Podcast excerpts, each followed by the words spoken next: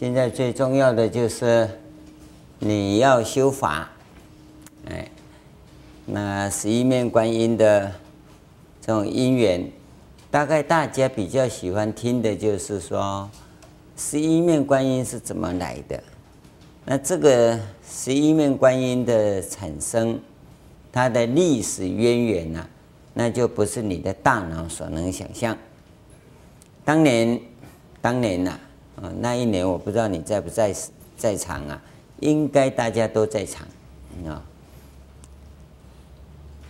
观世音菩萨初发心，应该来讲啊，已经学佛，向各位学了一段很长的时间，他也蛮精进，哎，证阿罗汉，然后呢，回小向大，要出来度众生，那度了老半天呐、他有够累。啊，这些众生真难度，跟他讲啊，他都懂，哦，叫他修啊，都修错，啊，那他就一直教，啊，教了，众生呢被救出来了，又掉进去，掉进去又把他救出来，救出来又掉进去，他就在这样子出出入入啊，那一天呢，他很疲倦，很累，就回去啊，然后要请教他的老师阿弥陀佛说。这个要怎么办？就在这个时候，走到他师父的面前，想要报告的时候，他就昏倒了，昏倒了就跌倒了，跌倒了头就打破了，啊，破成十片，他就把他接起来。阿弥陀佛看到可怜的孩子啊，哦，就把他抱起来，把头接一接啊，就变成十个头。那阿弥陀佛看一看，就把他的头也加上去，就十一个头，所以就是十一面观音。那你可能当作笑话一样，或者神话故事啊，跟各位讲，这不是神话，这是事实。而那个事实啊，你没有办法用你现在的头去想，哦，你只有一个头，你不能想到十一个头是什么样子，这个就是你大脑无法想象的，你也不必用大脑硬去肯定说哈。这是真的，没有这个必要。但是这个部分呢，你必须去接受它，这样就好。我的意思不是要你去吹牛，哦，也不是要你去跟人家辩论，辩论说人家观世音菩萨的头是这样来的，所以是一个啊，人家一定笑你神经病啊，因为那是在一个不同的世界里，我们讲不同的象限，不同的时空。那种情况啊，是很平常的，啊、哦，那你现在啊，光是跌倒啊，啊头打破啊，就很麻烦了，啊，不要说破成十个，然后接起来又变十一个头，哪有那种道理？你用这个世界的想法，那叫娑婆世界，不是法界。法界里啊，那就是有另外一个世界的状况。而那个状况呢，是你这个世界的想法想象不到的。你首先要有这种观念。假如你没有这种认知的话，你学佛学不来。不要说学佛，任何宗教的领域你都进不去，你都进不去。那天国在哪里？天国不是用大脑能想的。要外道讲的，到天堂啊，天国啊。都不是你大脑能想的，你大脑所想的都是幻境，都是幻境。真实的天堂，那绝对是在另外一个象限里面，绝对不是在你这个象限里。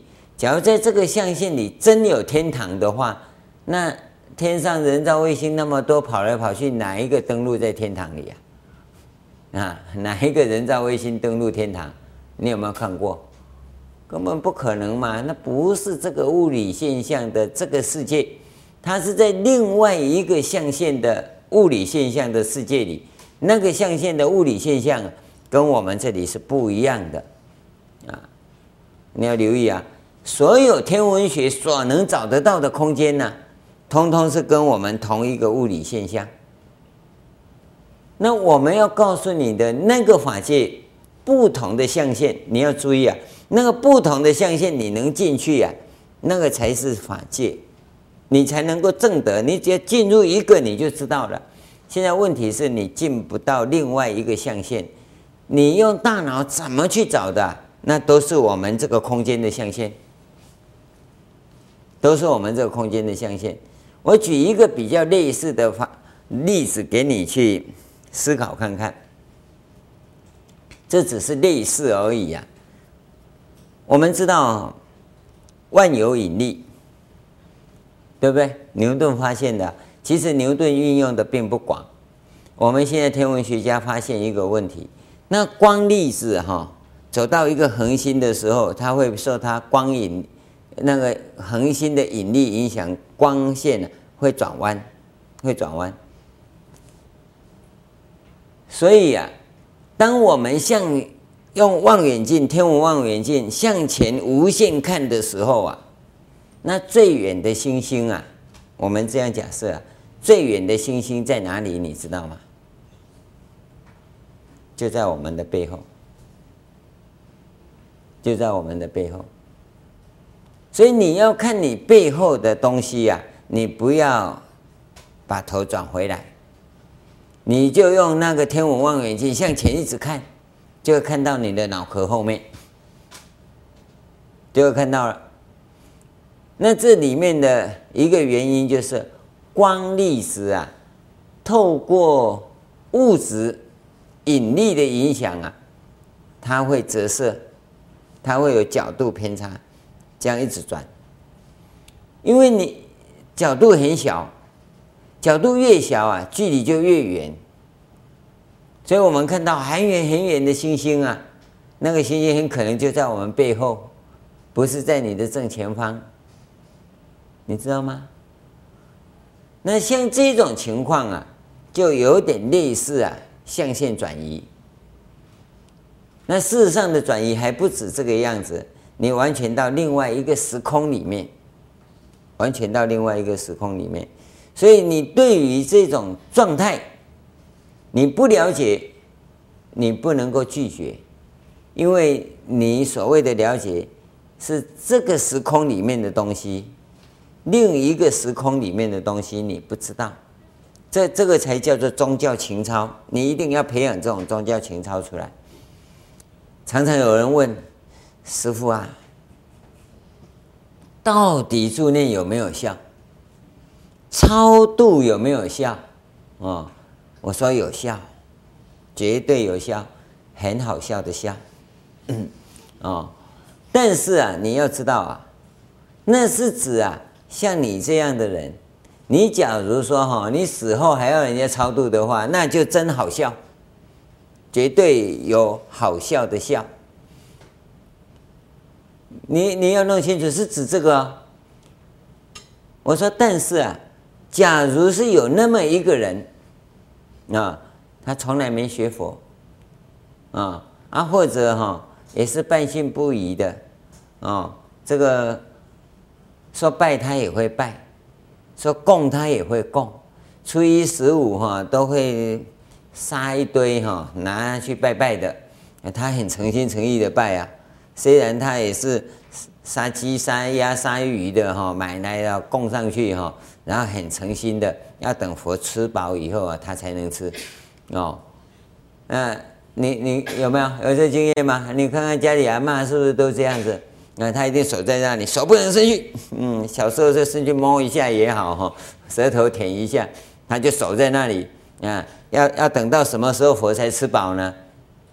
我们看呐，阿嬷会做假巴，啊不会，啊会啥？哎，因为修个大叫假巴。啊，安倍假巴被安装修啊？要怎么把它收起来啊？他他就要那个酒啊，一定要在那那那那个金银指挥上面撒个一圈，然后再念不知道念什么哈。然后啊，再撒第二圈，然后再念念念念，再撒第三圈，然后说好了，我们鸡腿就不见了哈，因为我做个假爸的瓦烂了。像这种人呢，他佛法到底是什么？他未必知道。那他就是很他他有那个虔诚心，他的方法可能跟你的方法完全不对。那你不要介意那些，在那个时候啊。他临命终时啊，或往生的最短时间之内，你去帮他助念，绝对有效。这种人呐、啊，超度有效，你知道吗？像我们这一种哈，很理性的哈，我跟你讲，很理性的人是绝对铁齿哦。你不要看那外面铁齿的人哈，那是假铁齿，假的啦，不是真的，还安连片做啊。进到佛门中来修学啊，太理性化的人哈，尤其这个。经论很通达的人哈，我跟你讲，那真的是不锈钢牌的铁齿队。你所以在座各位，你想想看，你不要太理性啊！你以为你经论都通哦，那可能就是不锈钢牌的铁齿队啊。外面那些还没学佛的人呢、他不懂嘛，他是不懂，他不是真铁齿啊。啊，你你跟他讲，你不会讲嘛。你无法折服他嘛，所以他不信而已，他不是铁齿啊。他哪天因缘成熟的时候啊，我告诉你，他冲起来哈，一轮两百，四轮八百，他比谁都快。他只要因缘成熟，他就冲进去了，因为他没有障碍，没有障碍。我们这些纯理论的人哈，我告诉你，你那个障碍你自己都不知道。你要了解到，所以我们告诉你，真正有宗教情操的人，他是感受到有这样的象限可以转移。有多少象限呢？那我跟你讲，n 加一个，n 加一个象限，n 加一没有用。你要进入第二象限，你有办法进入第二象限呢？那第三、第四象限你就能去了。所以我们说，在这个世间的。这个世世间，这个叫第一象限，在这个世间的生命叫第一生命。你进入第二象限的生命叫第二生命，那叫第二世间。佛陀啊，这老人家的慈悲就在这里，跟你讲这种话，三千年前的人绝对听不懂，现在跟你讲你就懂了。可是你听不懂三千年前他讲的极乐世界。极乐世界呀、为什么他会强调极乐世界？那就第二象限嘛。第二象限，《华严经》里头，寿量品讲得很清楚。释迦牟尼佛娑婆世界一觉，就是极乐世界阿弥陀佛一日一夜。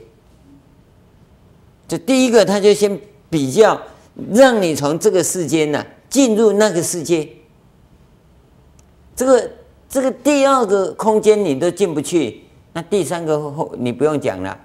寿量瓶上面呢，从这个地方开始讲百千万亿阿僧祇世界，那就是有百千万亿阿僧祇象限，你去转吧。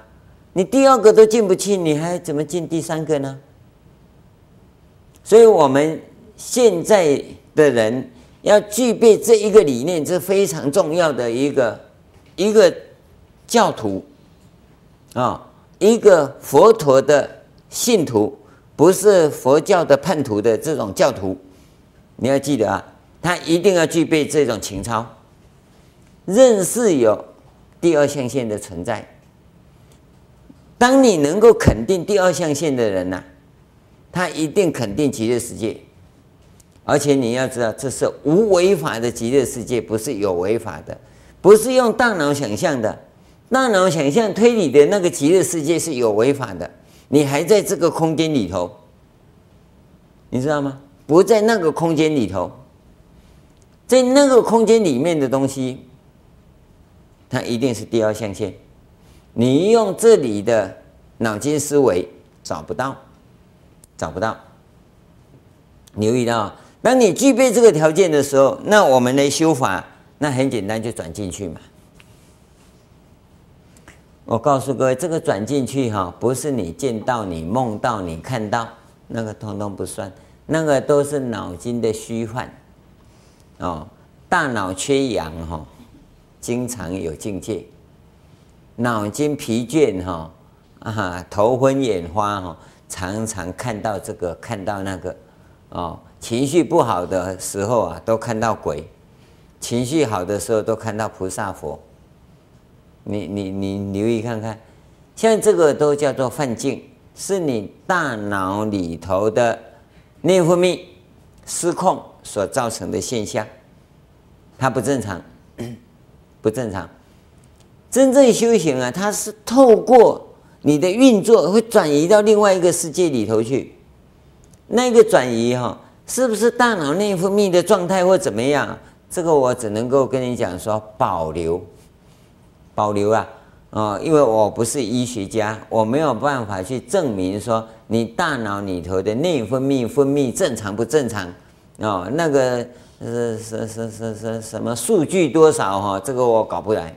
啊，我只能够跟你讲，有可能，有可能，但是我们也跟各位做过那个训练，你的大脑状态呀，这只是一个形容啊，你不要回去真的拿起来给点点解哈。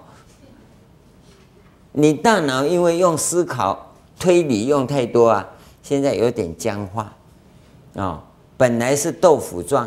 你现在一直一直用功哦，所以现在变成豆干，你的大脑里头哦已经变豆干了啊，有的更厉害啊，已已经变成那那个超级豆干哦，要泡三天才会烂掉的那一种。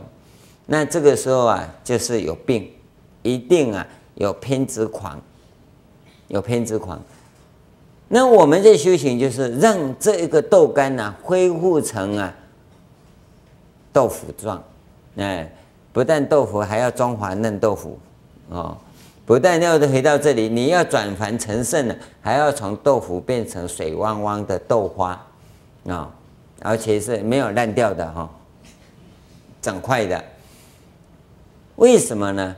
那才是一个纯然的健康的状态。啊，我我的意思不是叫你把你的大脑放在水里泡哦，不是那个意思。但是你也你透过训练呢，就是能够让它活化起来，不要僵化，因为僵化就是执着嘛。重点是在这个地方，我们现在最大的困难呢，也就是很容易僵化，很容易僵化，因为你的僵化会使你呀产生依赖，这个依赖啊就造成惯性，惯性就在已知的空间里头，已知的范围里头。那那样的人生啊，很有幸福感，很有安全感，但是很空虚，因为你是被架着走，被架着走啊。那我们的训练你是有幸福感，有安全感，没有恐惧感，没有空虚感。你你要留意啊，这一点难是难在这里啊。所以你要能够一个独立做主，而又不用大脑。有很多人是很独立，能够做主，但完全用大脑，那就要有福报，你才撑得住。没福报啊，那你你你不出主意，所以你一出主意就出状况，对不对？这个叫福报的关系。修行不是你独立做主啊，你能够恰到好处，那这个就要透过修行来锻炼。你不要用大脑，而我们是不用大脑，你没有安全感，你不放心。所以你就拼命用大脑，是不是这样？所以你现在要也知道，我要修行，要修行怎么样？等我把这些事弄好，等你把这些事弄好，意思就你用大脑来完成这些事以后再来修行哈，对不对？无有是处，你大脑要处理的事情永无止境，永无止境，除非你现在马上割舍，就要能够放下。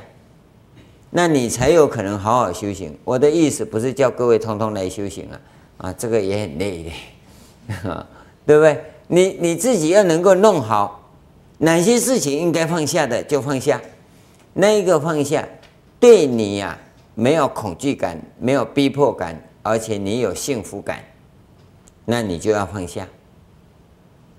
注意啊，这这这些前提你都具备以后，那你来修法就简单了。所以我们在密法的修法里啊，不像藏密那么复杂。藏密的法本仪轨里啊，它从发菩提心开始。那菩提心我们跟各位讲过了，昨天讲的哦，啊，一直到最后啊，几乎就灌顶完毕，几乎啊你一个法修完了，就从发心到灌顶，发心到灌顶，一直在做这样的训练。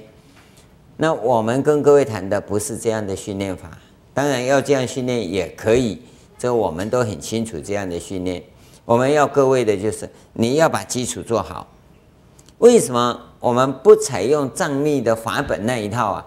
因为他们那一套是给像达赖喇嘛这样、哦、啊从小吃饱饭没事，成天在修行的人修的，那他可以这样完整走一遍。我们不是达赖喇嘛。哦，各位哪个是达赖喇嘛？哦，哪一位是仁波切？哦，也没有一位法王在啊啊，所以呢，你这一套你不能用。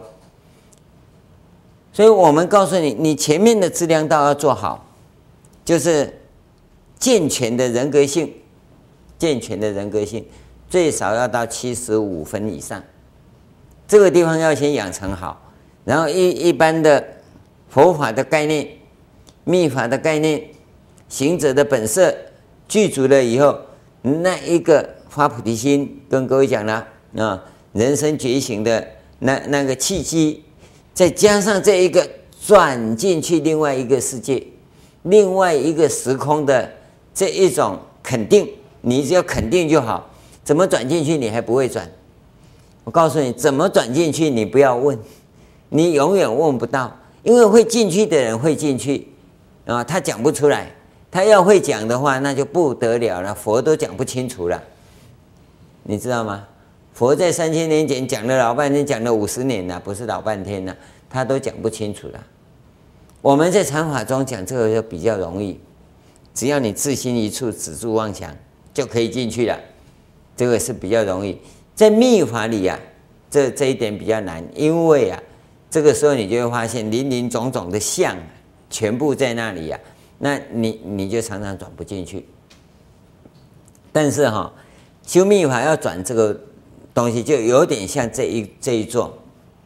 我跟各位讲，这一座你看到了哈，它是像整个坛城挡在你眼前，你这个手伸过去哈，就会穿透过它，那你就转过去了。好像是这样啊，你不要回去撞墙壁啊！师傅说把它搁在那里，伸过去就过去了，就转过去了。它是秘法，就坛城摆着，它是是一个相嘛，相在你眼前，那你要透过这个相让体起作用嘛，这相根本就等于不存在啊。可是你要透过相来引发你，引发你的本体，然后进到你要起用的地方嘛。你要有这个本事，否则你这个就很难转过去。因此啊，我们在这个修法这一面里头啊，我们只有一个东西，那个叫做修法的前行。我们就唱刚才唱的“此处最吉祥”，作为净坛、净身口意三业跟净法界的真言统摄在这里面。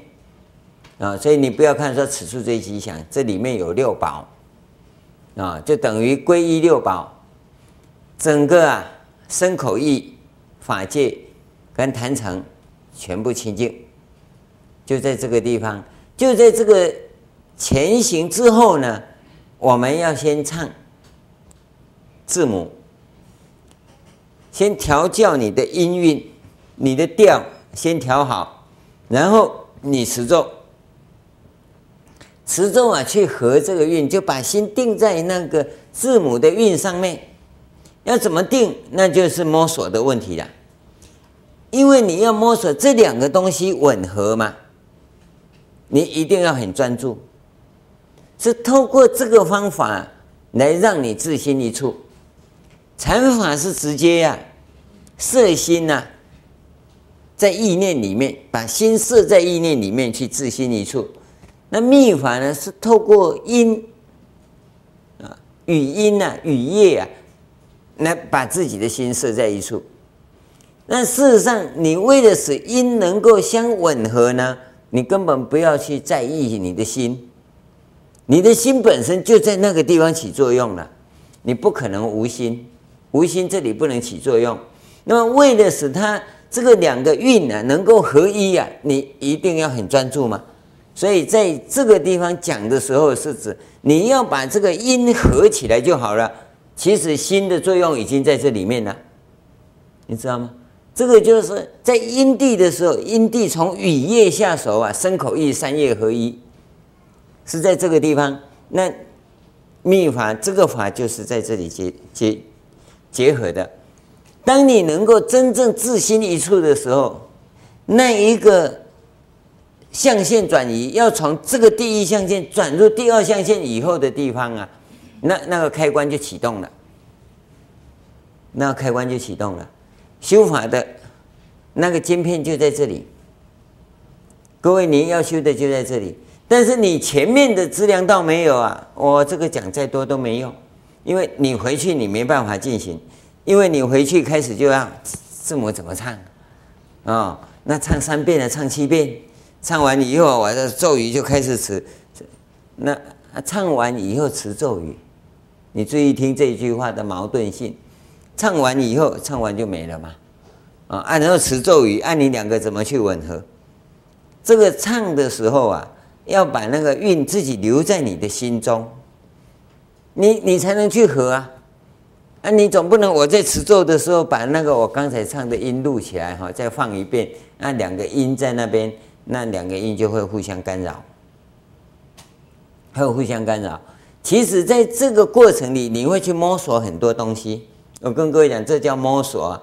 你会去探讨很多东西，比如说十一面观音咒二十七句，你二十七句在持的时候，当你稳定以后，它有一个韵在，那个韵呢，你开始也有一点压缩的时候，你会发现，其实只只有一个韵在波动，就一个韵在波动。那个韵在波动的时候啊，你要能够去掌握到，你要让那个韵停在哪个地方。停在哪个地方，让它那个韵一再的重复，那个韵的重复啊，它就对你的按摩，对你大脑，我我是统称大脑啊，应该不是对大脑按摩。我们一般讲是把大脑分成四十二个区域，每一个字母啊按摩一个区域。其实啊，你用你的咒语啊，维持在那个韵那个频率上面的时候，它就对某一部分在按摩。这个四十二个区域啊，应该是这样讲：大脑分两个区域，哦，眼脑十个区域，小脑十个区域，松果体十个区域，啊、哦，脑下垂体十个区域，大概是这样。所以你不要看那四个东西啊，那四个小东西啊，那那对你真实生命有很大的影响，有很大的影响。我是大概乱讲，哦，因为我不是医生啊，哦。啊，也没有人去做这个实验，除非你是医生，你愿意实验。那这一句话仅供参考，啊，仅供参考。在修行的时候，对我们的中枢神经系统里头，它是会产生那个所谓按摩的作用，它是一种频率对你的刺激跟反射，所以你会发现很多病人，病人持咒有效。病人持咒为什么会有效？因为他有残缺，因为病人嘛，所以他发音不像我们，因为我们发音是有偏，有偏呢、你去注意看看，那不同省级的人发音哈、哦，有的偏向鼻音，啊，有的偏向舌尖，叽叽叽叽叽，哎，有有的就夹音很重，像我就夹音很重。小时候跟妈妈学的时候哈，发音、哦、不知道怎么学的，学到这夹音很重，有的喉音很重，有没有？哦，每一个人的不一样。那么你，你既然在正常的情况之下发音，你一定会有所谓种族性的区别，那就有一种偏偏差。但是你生病哈、哦，生病的人，尤其是中风的人，我不是教你中风了哈，而中风的人他在这个地方特别严重。那这个偏差，这个病的偏差。使他在持咒的时候，他很容易维持一定，他的频率会缩窄、缩小，会他不像现在这么样正常的人幅度广嘛，广是偏得多嘛，他现在缩小就偏的小嘛，偏的小的时候，那个韵你在动的时候啊，对你会产生按摩作用，尤其这个时候刚好相应于你病的那一点上，它会一直在那里按摩，那效果就特别好。那是指恢复健康，你不要为这个专修哈，这个是不小心的副作用啊，这个是良好的副作用，因为你真的在用心了，它真的就会有这样的一种状况，真的修行，这个不能叫副作用，这只是个奖品而已啊。刚开始发心修学哈，这个叫做奥北修啊哈，修一堆的奖品呐哈，这个还不错。那么你真的开始修学的时候，你会经过一段时间，你自己会调那个运的调哈运呐，在调啊，你你会发现到一个调到成熟的人的运呐，跟初学的人的运是不一样。虽然同一个运在运作，那个成熟度就是不同。那个就是你已经调过了，已经调过了。这个调过啊，对每一个行者来讲啊，都很重要。怎么调呢？它不是用技巧去调，它是用你的生命去调。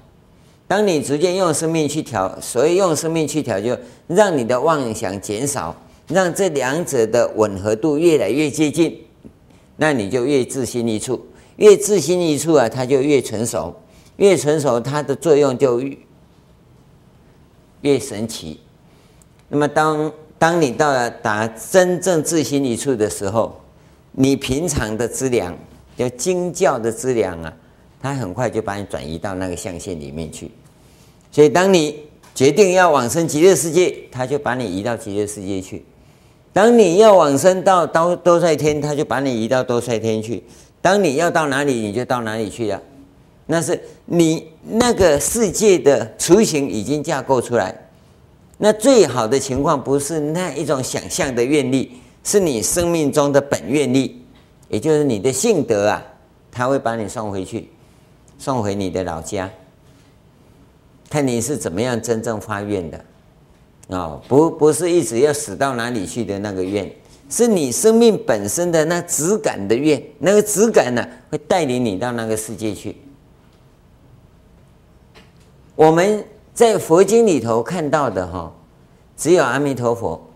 他是自己创造一个世界，啊，他那个叫作意修行，所以释迦牟尼佛把它列在第二个世界，比我们只高一层而已，啊，所有其他的佛啊，他是不作意修行，他是用他的生命品质啊来做担保的，来成就他的世界，这不一样哦。阿弥陀佛是经过五劫的时间，你看《无量寿经》啊，在一。在一取华藏世界内最好的，你看看那么辛苦弄来的一个极乐世界，竟然是比娑婆世界高一级而已，啊，那么高好多级以上的很多啊，那是不用大脑去采集，你去注意看看。所以我们行者啊，我一再跟各位讲，就培养你的性德，培养你的性德。让它显露出来，你只要自心一处，那个性德就会带你成就你的世界，不是要往生哦，是成就你自己的佛国度。这一段话你要听清楚啊！行者的本色啊，真的修行就在这里。你抓到了转移象限的那个开关、那个要领以后啊，你的本愿带你到哪里去呀？带领到哪里去？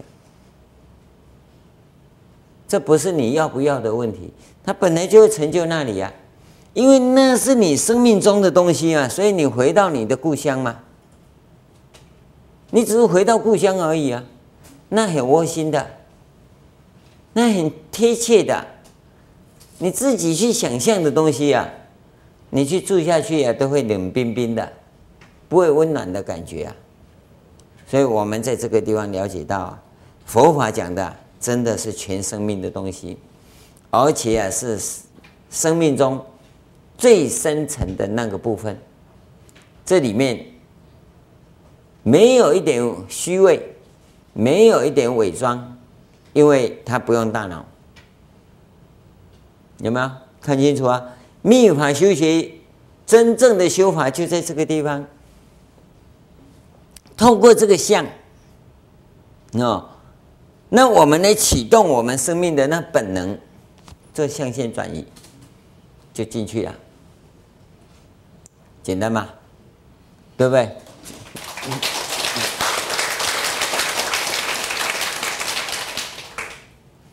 这个叫灌什么顶啊？啊，金胎和曼顶。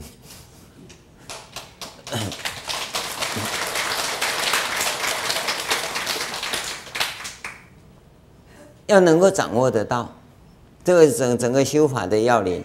你要说无上瑜伽密，你看看有没有超过这个的？啊，你看金刚界、胎藏界修法是方法有不同，但是这个要领啊，它是根本的，根本的。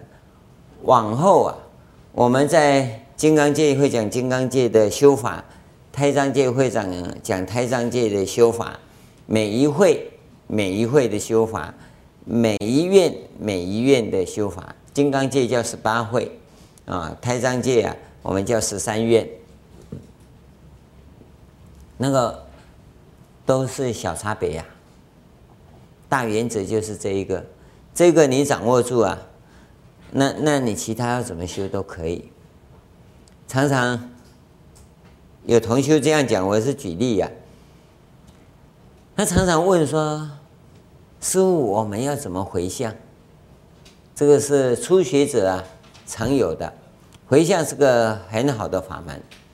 那我们也很多同学啊啊在学这个东西。那这个回向啊，要怎么回向？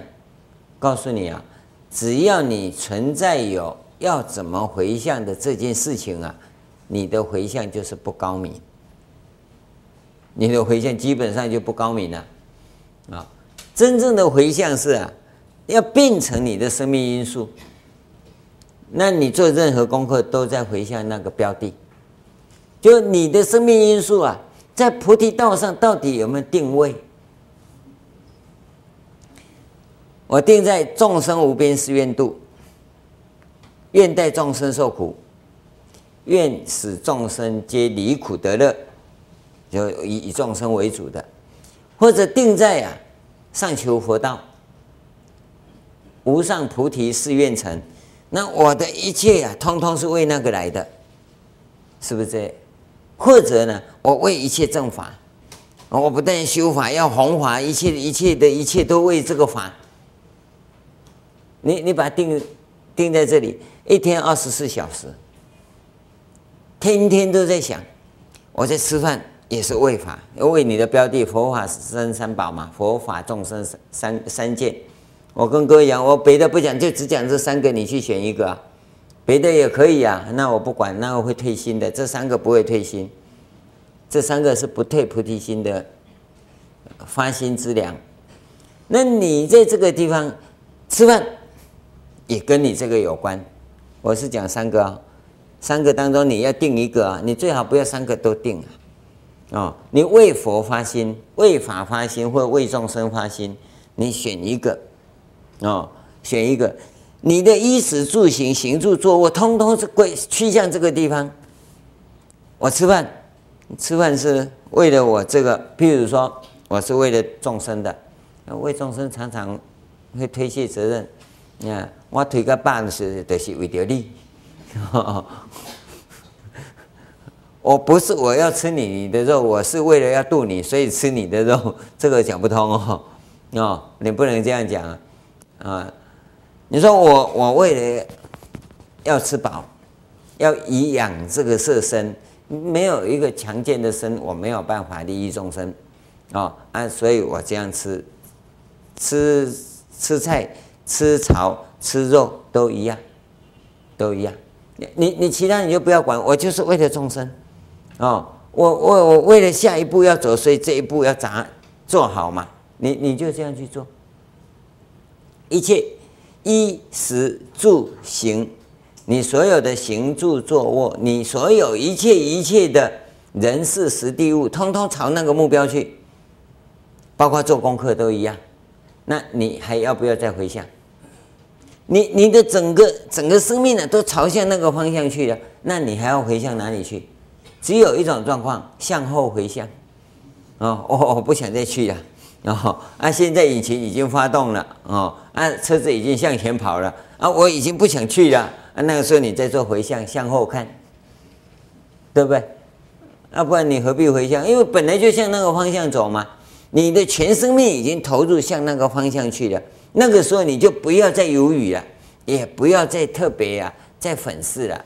那种情况啊，你假如还要再做回向，就好像啊，坐在车上一直跑步一样，对不对？想要快一点嘛？你想想看，你坐在你的车上，你去跑步有用吗？回向这个东西，你要去留意啊。所以，当你真的是把自己塑造好，我这个行者就是这个样子的时候，你根本不要回向了，因为你一切都朝那个方向嘛。那你还要回向哪里？那我们刚开始的时候不一样，我要向哪里呀？我不知道啊，啊不知道啊。师师父说回向十方法界众生哦，功德比较大，啊，所以每次啊都回向十方法界众生。功德比较大，爱给哦，那功德拿来希望汪家一旦考上大学哦，那你这样，你到底是要要回向给你儿子考上大学，还是回向十方法界众生啊？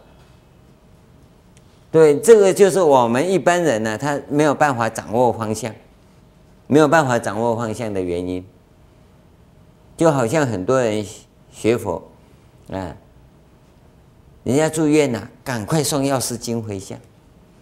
对不对？他快死了啊！快死就要死了，这不得赶快送地藏经，让他早点死，对不对？就变变成这种状况了。那你你会一直在那边乱。所以我跟各位讲说，你真的定好你的功课，你要结婚，我也送普门品，啊，你要出殡，我也送普门品，对，因为那个法就可以用了嘛。啊，你要结婚了啊？佛说结婚经，糟糕没有。我没有说结婚经啊，那那那就是不要送，对不对？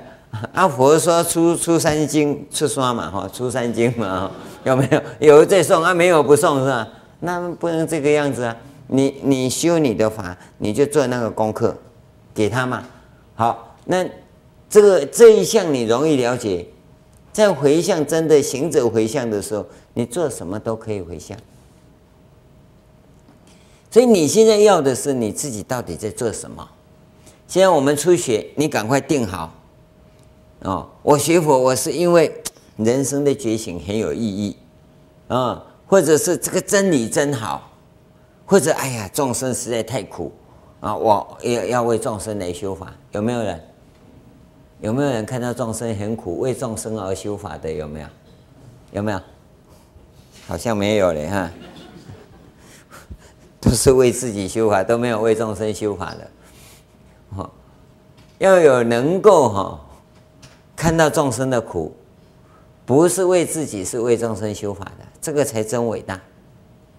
啊，我们看到佛，哎，真好，我也希望像佛这样，这是个模范。哦，这个是能够这样发心的人呢，也不会退心。那个佛是指人生的觉醒。所以我们常跟各位讲，这个发心最容易，因为你常会这样想：我们这一辈子这样活着，到底值得吗？我这样活着到底对吗？我下辈子要到哪里去呀？这个就是你人生觉醒的地方，就以佛发心的例子啊。你有没有办法说因真理而发心？这个法真好哎，有没有？没有嘛哈，因为你根本看不到这个法在哪里呀。所以你就不可能因为这个发心，这个发心是真好，嗯，因为他就跟真理呀签合同，哎，打死不跑，绝对不会跑。然后我我我好像还没看到过这样的人，我比较像这样的人，我是说我了。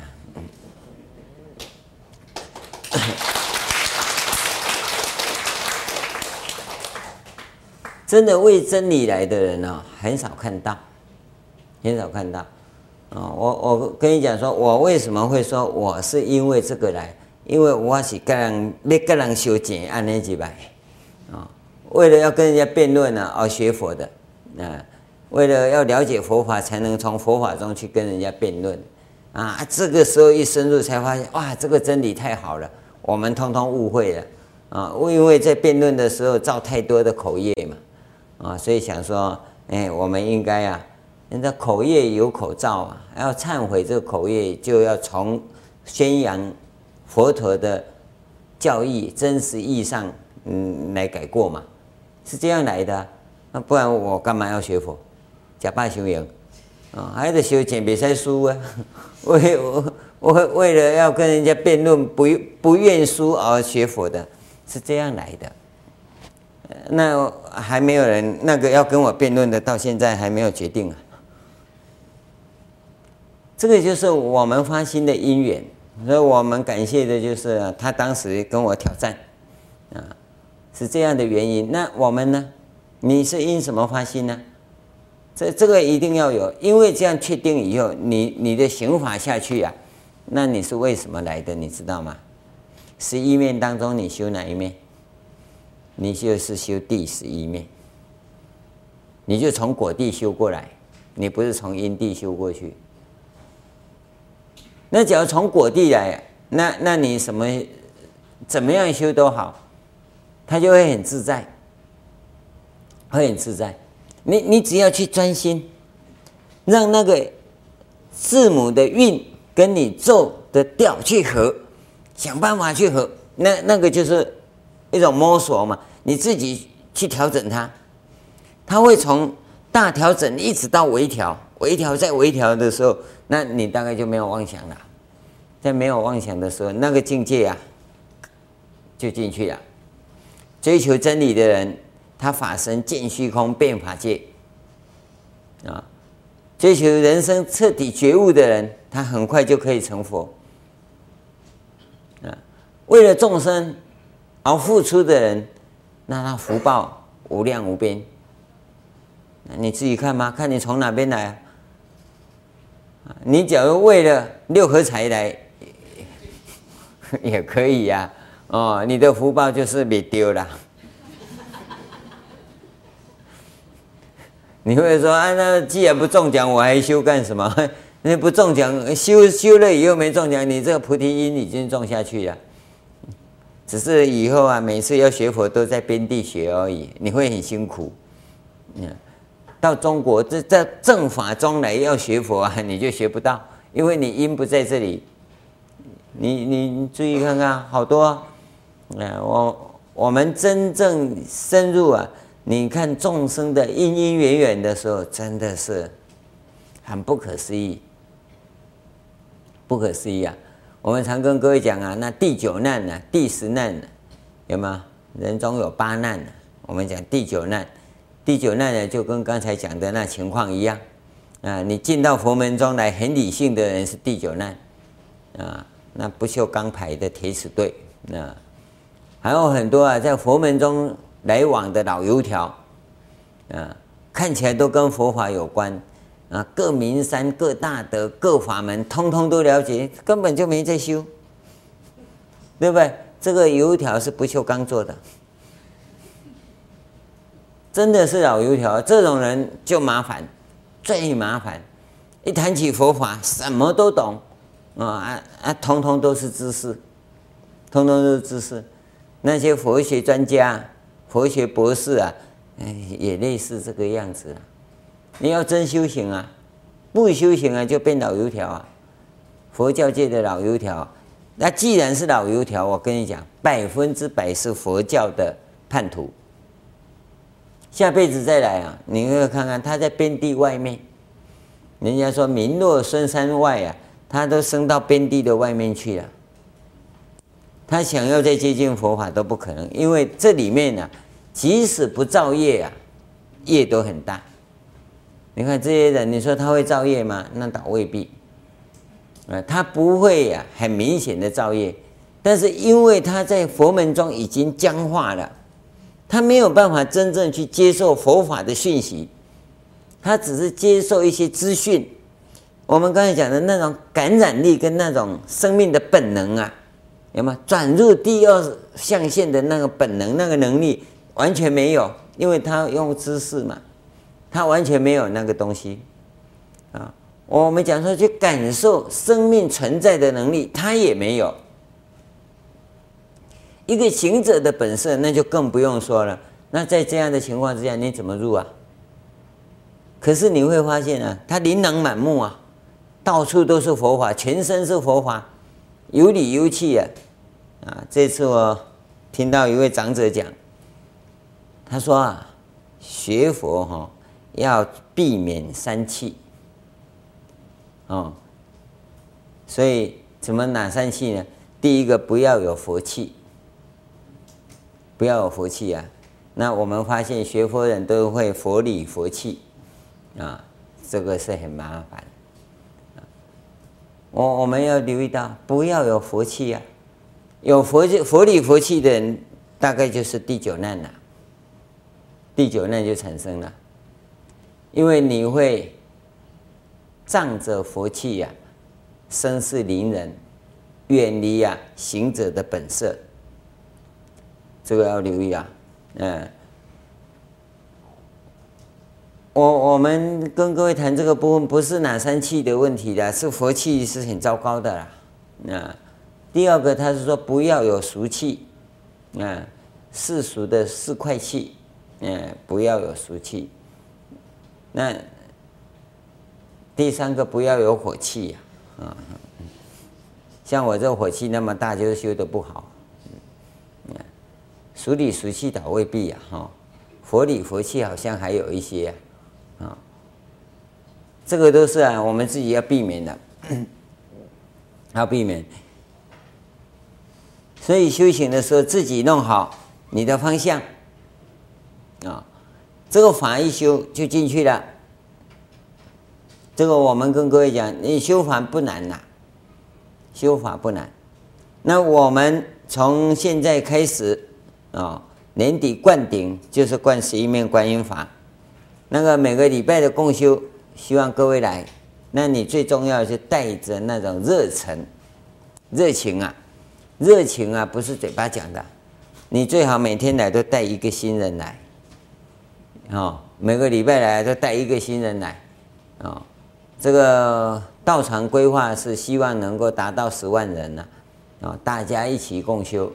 那那我看各位，你孤家寡人，唯正一人在修，啊，还是哈，蚂蚱一挂，哦，你要带一群人一起来修啊，不要只有你一个修啊。那一群人在哪里？